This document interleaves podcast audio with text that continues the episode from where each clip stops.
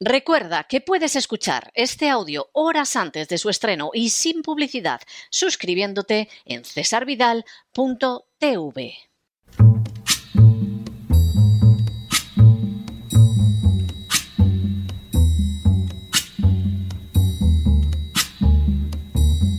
La voz con César Vidal, desde el exilio.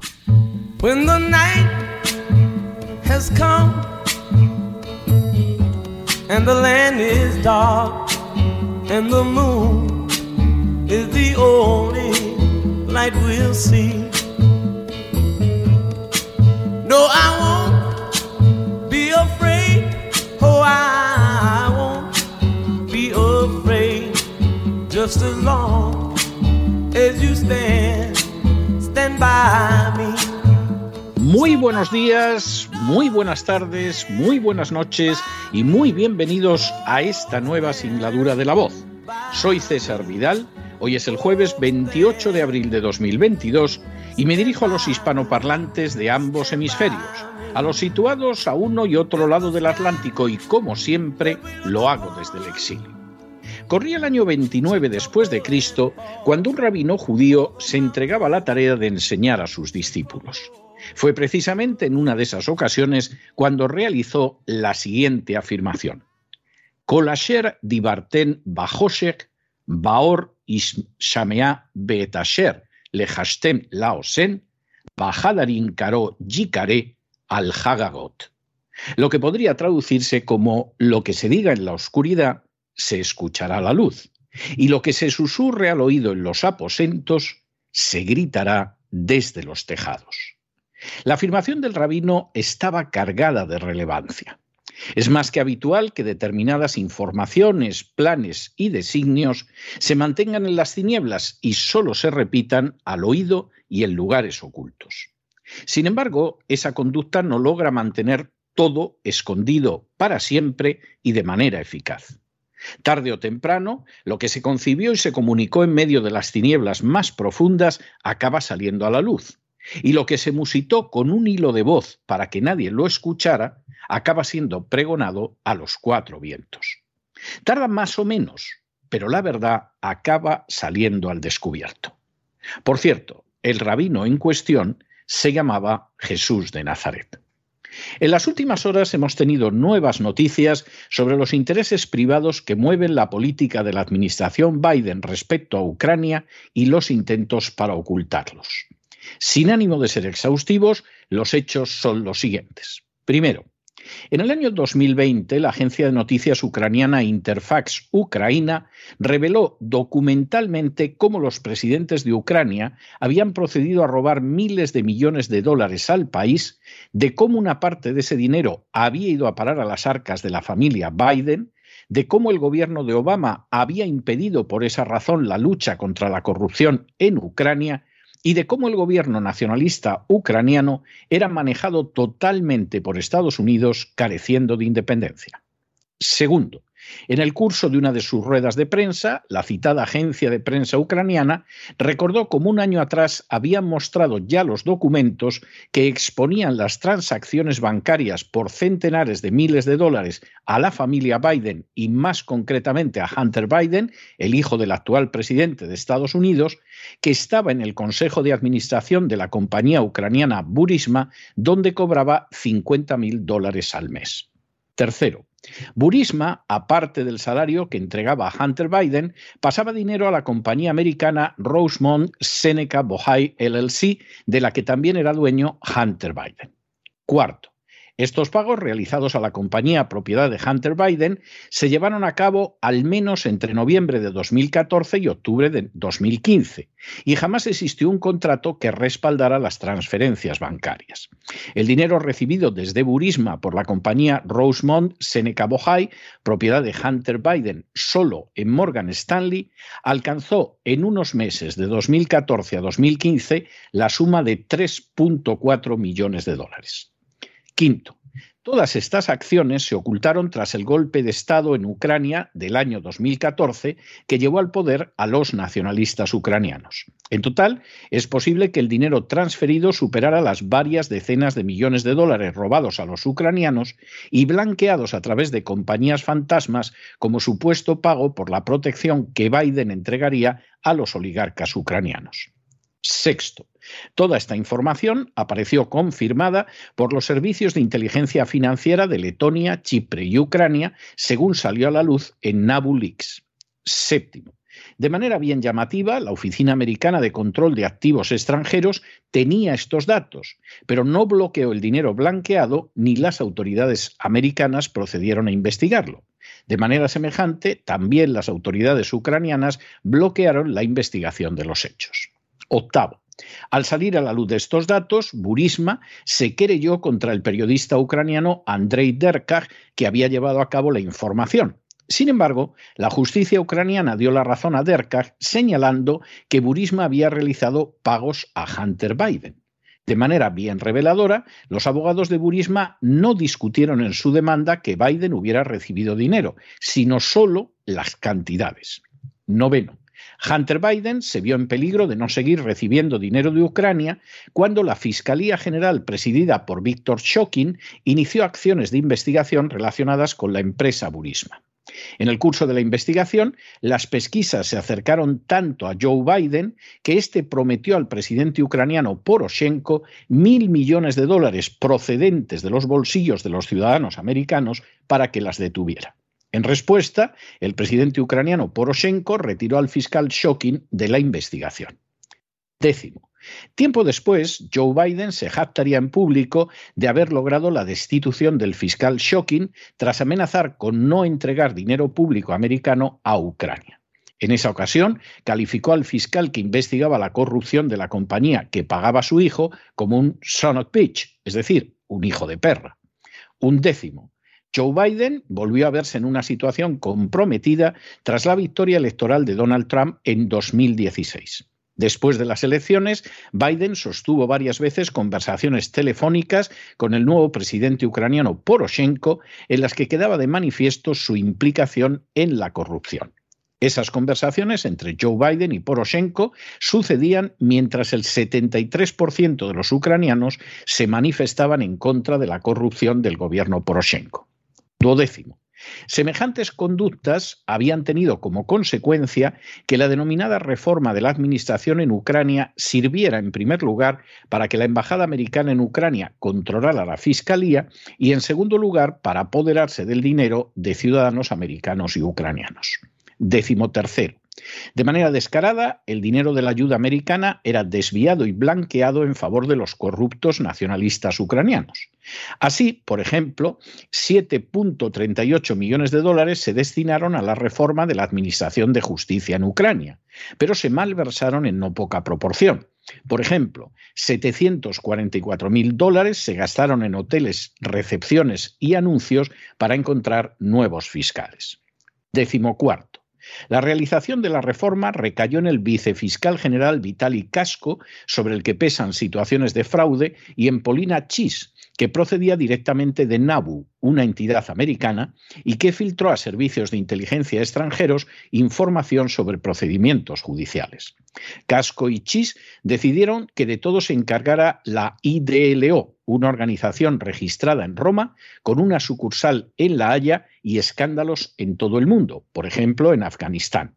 El secretario de Estado, por ejemplo, recibió en su día informes negativos de la IDLO. Décimo quinto. La IEDLO, que había malversado fondos en Afganistán, decidió subcontratar su trabajo en Ucrania a Symmetric Ukraine LLC, que fue creada en el año 2018. Esta compañía se dedica a la venta al por menor de frutas y no tenía la menor experiencia en la selección de personal. De hecho, compró el test de selección a otra compañía. De esa manera, la posibilidad de contar con una fiscalía decente en Ucrania se vio totalmente saboteada. Décimo sexto. El 7 de febrero de 2020, ante la posibilidad de que todo saliera a la luz, en nombre de la oficina del fiscal general se destruyó casi media tonelada de documentos de las investigaciones de la Fiscalía General. Décimo séptimo. Según datos expuestos por la citada agencia de prensa ucraniana, en el curso de estas acciones se desviaron unos 13.000 millones de dólares de los ciudadanos de Ucrania. Unos 6.000 millones de dólares fueron en los años 2013 y 2014 al fondo de inversión americano Franklin Templeton. Décimo octavo.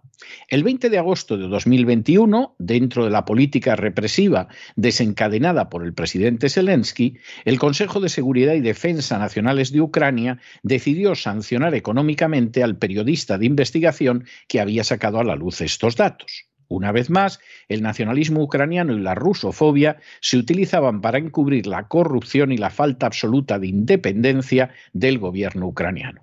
Décimo noveno. Las acciones de Hunter Biden no quedaron simplemente en mera colaboración con los corruptos oligarcas y políticos ucranianos. Como revelaría el periodista norteamericano Tucker Carlson el 24 de marzo de este año, Hunter Biden financió algunas de las investigaciones sobre agentes patógenos que tuvieron lugar en biolaboratorios situados en Ucrania. Vigésimo. Dos días después, el New York Post afirmaba, bomba, ¿Invadió Rusia Ucrania a causa de los biolaboratorios de los Biden? El ordenador portátil de Hunter dice sí. Vigésimo primero. Ahora, en un paso más para proteger al hijo del presidente Biden de los escándalos relacionados con Ucrania, Wikipedia ha decidido eliminar la entrada relacionada con Rosemont Seneca, la empresa de Hunter Biden que recibió millones de dólares de Ucrania vigésimo segundo.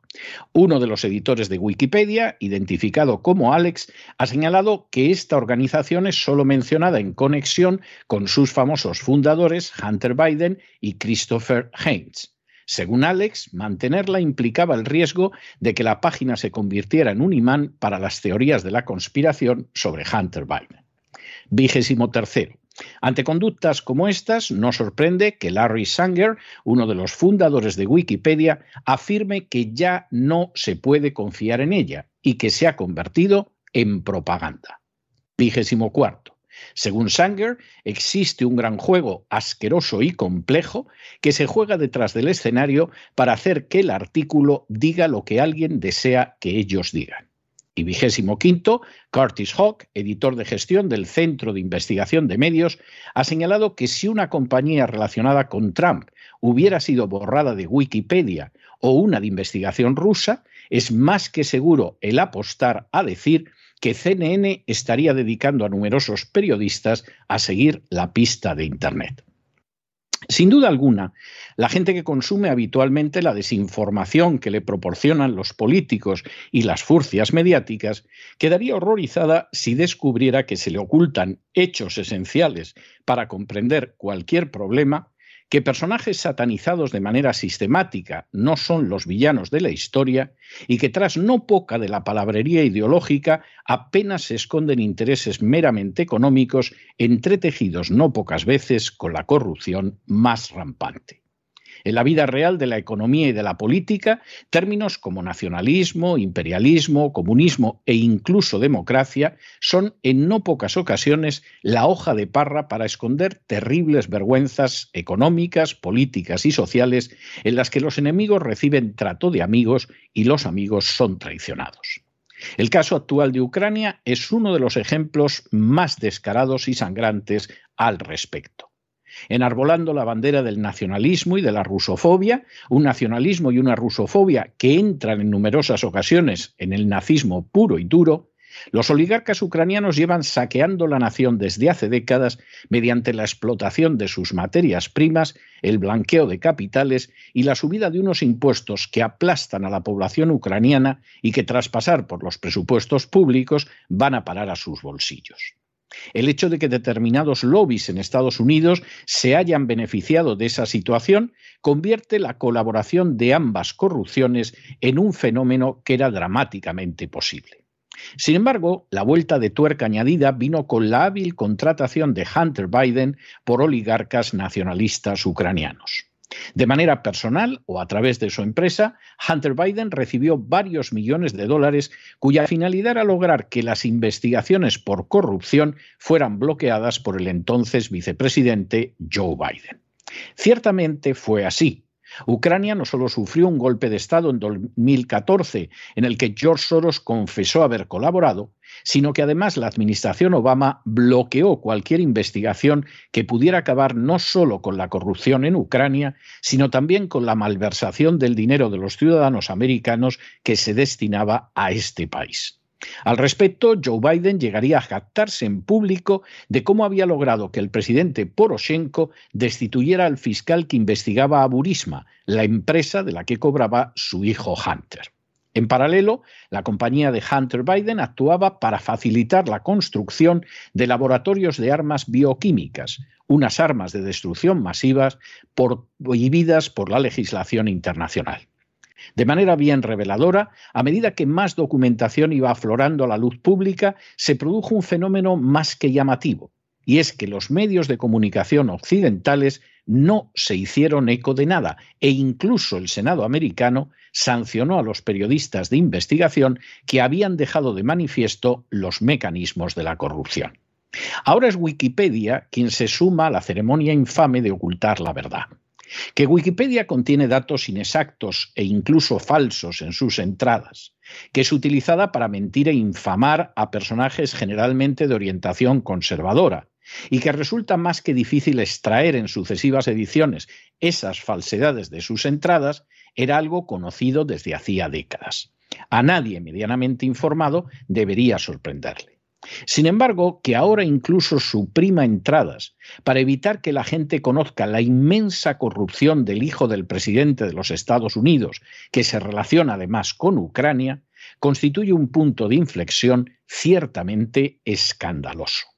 Como ha señalado uno de los creadores de la Wikipedia, lejos de ser una enciclopedia imparcial, entre bastidores se desarrolla un conjunto de maniobras que busca imponer un discurso concreto e interesado.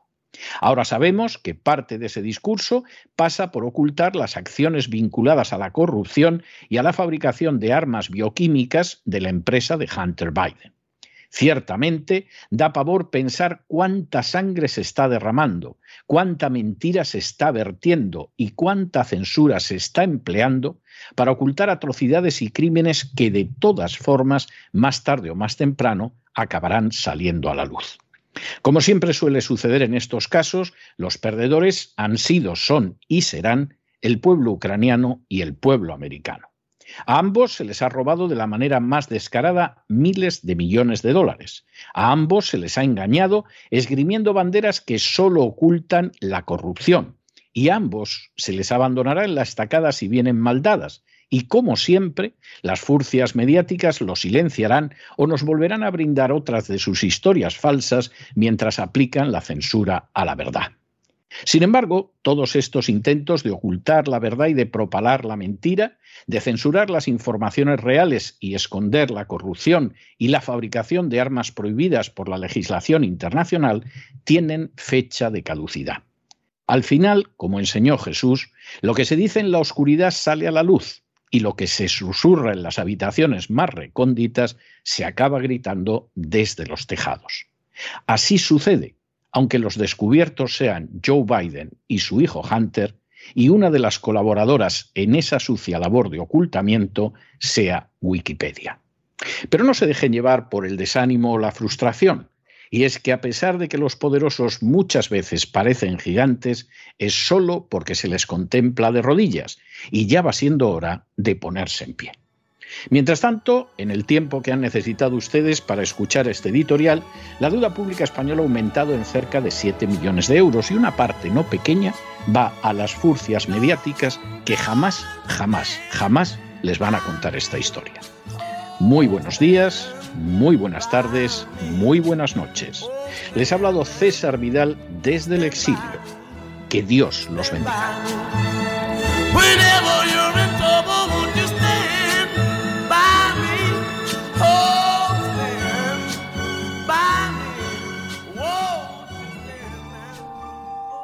Esta sección está patrocinada por crowdfunding con el siguiente mensaje. Nuestro Señor Jesucristo, el único Dios verdadero, es misericordioso y nuestro Salvador.